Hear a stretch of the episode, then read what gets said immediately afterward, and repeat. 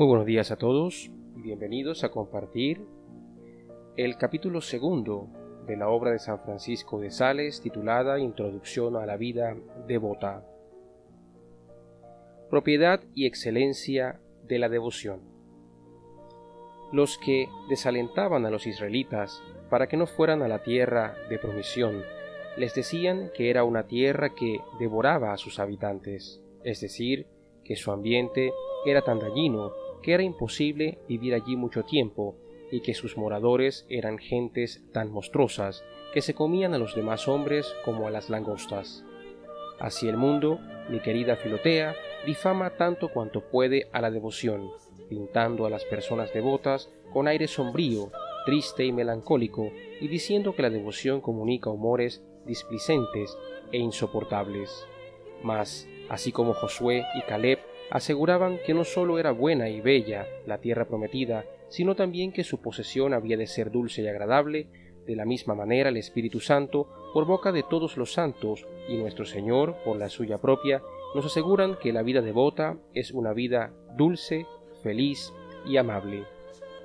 El mundo ve que los devotos ayunan, oran, sufren las injurias, cuidan a los enfermos, dominan su cólera, refrenan y ahogan sus pasiones, se privan de los placeres sensuales y practican estas y otras clases de obras que de suyo y en su propia substancia y calidad son ásperas y rigurosas.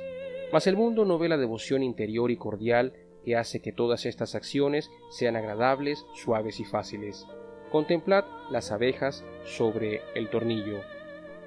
Encuentran en él un jugo muy amargo. Contemplad las abejas sobre el tomillo. Encuentran en él un jugo muy amargo, pero al chuparlo lo convierten en miel, porque esta es su propiedad. Oh mundanos, las almas devotas encuentran, es cierto, mucha amargura en su ejercicio de mortificación, pero con solo practicarlos los convierten en dulzura y suavidad.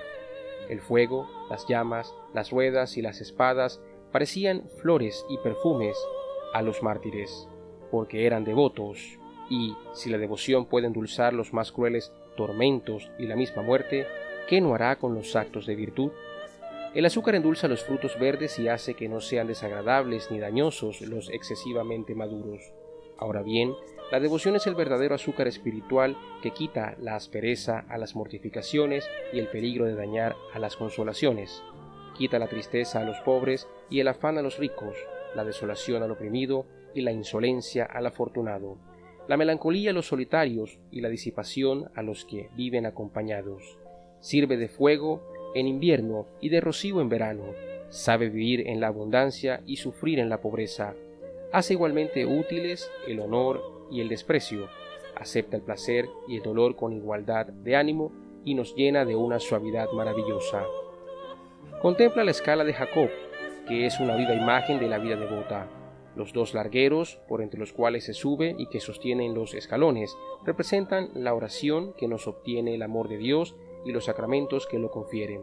Los escalones no son otra cosa que los diversos grados de caridad por los cuales se va de virtud en virtud, ya sea descendiendo por la acción a socorrer y a sostener al pobre, ya sea subiendo por la contemplación a la unión amorosa con Dios.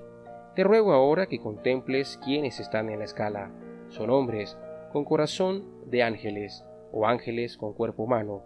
No son jóvenes, pero lo parecen, porque están llenos de vigor y de agilidad espiritual. Tienen alas para volar y se lanzan hacia Dios por la santa oración, mas también tienen pies para andar entre los hombres en santa y amigable conversación.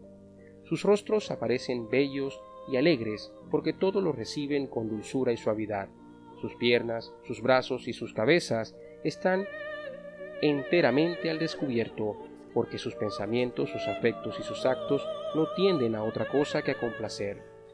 Lo restante de su cuerpo está vestido, pero con elegante y ligero ropaje, porque es cierto que usan del mundo y de sus cosas, pero de una manera pura y sincera, tomando estrictamente lo que exige su condición.